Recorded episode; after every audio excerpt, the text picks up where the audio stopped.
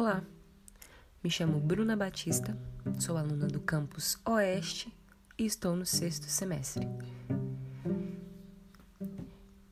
Irei falar um pouco sobre o que são os crimes virtuais, os tipos mais comuns no meio virtual, a legislação e como denunciar. Algo também que irei apresentar é como nos proteger de crimes virtuais. Mas o que são crimes virtuais? Crimes virtuais são todos aqueles aplicados por meio da internet ou dispositivo móvel, seja computador, notebook, tablet ou smartphone. Quem pratica essas ações tem por objetivo afetar a vítima ou o seu computador. E em casos mais ousados, afetar uma rede maior de computadores, como o caso de empresas e departamentos públicos. Quais são os tipos de crimes virtuais?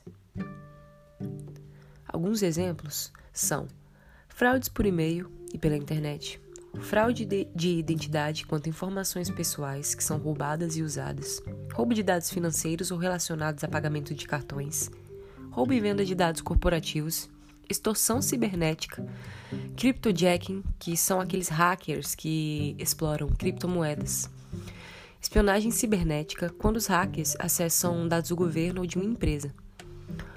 E a maioria dos crimes cibernéticos se, se enquadram em duas categorias principais: atividade criminosa que visa computadores e atividade criminosa que usa computadores para cometer outros crimes. A legislação, no Brasil há duas leis que estabelecem diretrizes de bom uso e protegem os direitos dos internautas. A primeira dela é o Marco Civil da Internet, criado em 2014, que estabelece a utilização da internet no Brasil, indicando os direitos e deveres dos internautas e das entidades que fornecem o serviço virtual. Aliado ao Marco Civil, a Lei Carolina Dickmann, criada em 2012, proíbe, proíbe as tomadas de dispositivos de outras pessoas para ter, mudar ou eliminar dados do proprietário do dispositivo.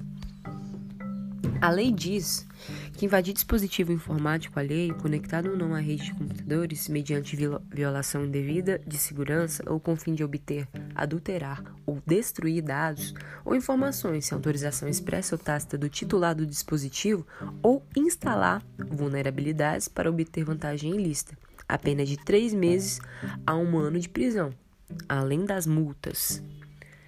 Ela se estende a quem fabrica, oferta, compartilha, vende ou expande dispositivo ou programa de computador com o objetivo de motivar a realização da ação criminosa. A punição pode ser maior se ficar provado que tal invasão trouxe como resultado danos financeiros.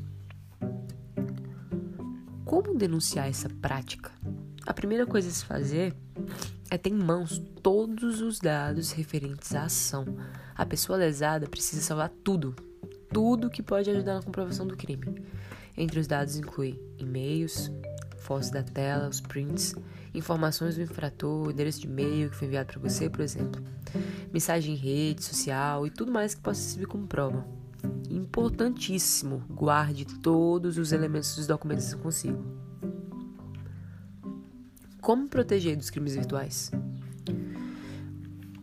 Algumas formas de se proteger são manter o software e o sistema operacional atualizado, usar seu software antivírus e manter atualizado, usar senhas fortes, nunca abrir anexos e e-mails de spam, não clicar em links ou e-mail de spam ou de sites desconhecidos, não fornecer informações pessoais a menos que tenha certeza, entrar em contato diretamente com a empresa para confirmar pedidos suspeitos, ficar de olho nos extratos bancários, entre outras coisas.